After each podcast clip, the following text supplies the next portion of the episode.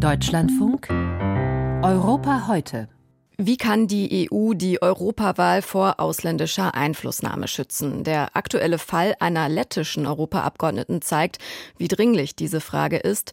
Tatjana Janoka wird vorgeworfen, seit 20 Jahren für den russischen Geheimdienst FSB zu arbeiten, während sie gleichzeitig ebenso lange im EU-Parlament sitzt. Bekannt wurde das diese Woche durch eine Recherche des Portals The Insider. Das Europäische Parlament hat deswegen gestern nun eine Untersuchung eingeleitet. So eine Bestechung einzelner Politiker ist nur eine von vielen Strategien, wie Staaten von außerhalb der EU die Wahlen manipulieren wollen.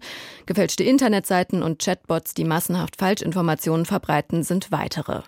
Wie sich die EU dagegen schützen will, das berichtet Caroline Born. Im Europaparlament ist man schon länger alarmiert.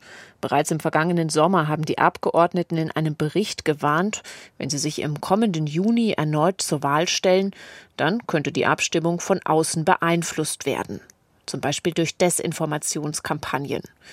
Bereits jetzt beobachtet die grünen Abgeordnete Viola von Kramon, dass bestimmte Narrative die ihren Kern oder ihren Ursprung in Russland haben, ähm, sich immer häufiger in den Debatten hier auch wiederfinden. Und das nicht nur in einer Sprache, sondern dass auch sehr gezielt gesteuert wird. Also äh, was in der Ukraine passiert, äh, wie brutal das vermeintliche Regime ist, wie undemokratisch das ist, wie korrupt die sind und, und, und, und. Von Kramon hat den Bericht mitgeschrieben. Darin nennen die Abgeordneten neben Russland auch China, den Iran oder Katar als Staaten, von denen ein hohes Risiko ausgeht. Wie das gehen könnte? Politische Akteure wie Parteien oder einzelne Politiker könnten verdeckt von diesen Ländern finanziert werden. Bekannt geworden war zuletzt der Fall eines belgischen Abgeordneten, den der chinesische Geheimdienst angeworben haben soll. Die EU-Parlamentarier fordern deshalb eine koordinierte Strategie gegen Einflussnahme aus dem Ausland. Im speziellen Fall Russlands geht es vor allem um die Verbreitung von Falschinformationen, unter anderem über den Krieg in der Ukraine, zum Beispiel durch gefälschte Nachrichtenseiten, die ihrem Original ähnlich sehen, aber russische Propaganda enthalten.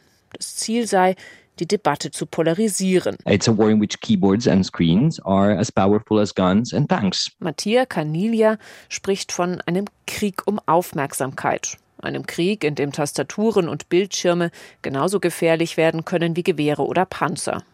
Dafür will Canilia ein Bewusstsein schaffen.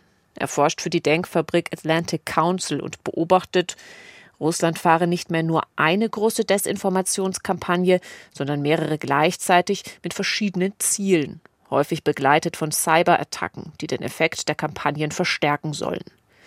Laut einer aktuellen Umfrage, dem Eurobarometer, sind die Europäer dafür zumindest sensibilisiert.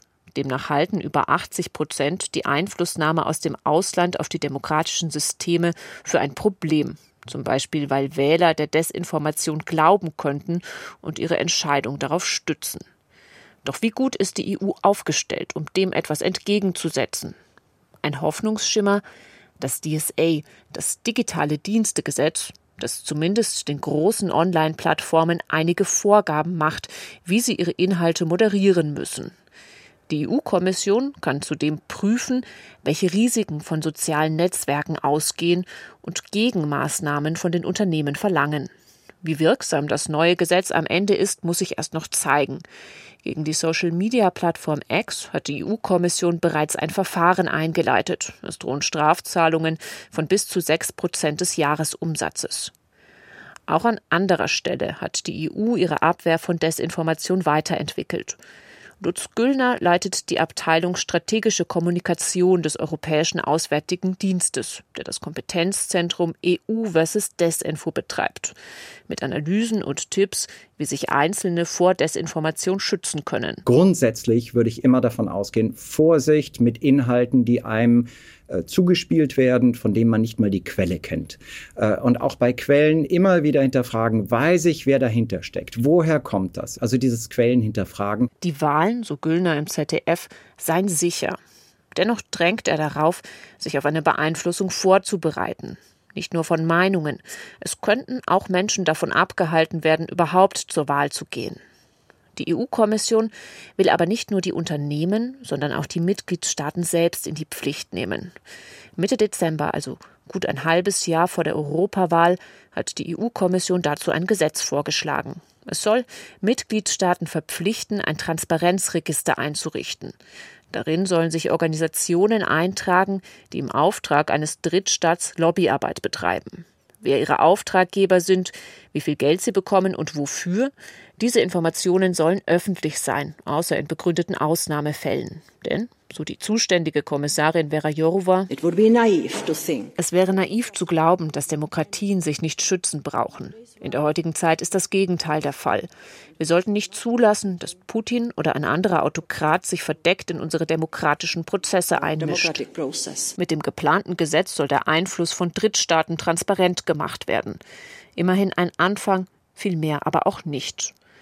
Auch die Grünen-Politikerin Viola von Kramon findet, es muss noch viel passieren und ruft unter anderem dazu auf, Medienkompetenz zu vermitteln. Auch da müssten wir in die Schulen gehen. Hier müssten wir mit Lehrerinnen und Lehrern arbeiten. Hier müssten wir gerade diese Europawahl nutzen, um zu zeigen, was wir machen, wie man auch falsche Informationen erkennt, welche Erfolge wir haben, um das zu unterscheiden. Von Gramon fordert mehr Engagement, auch durch die einzelnen EU-Mitgliedstaaten.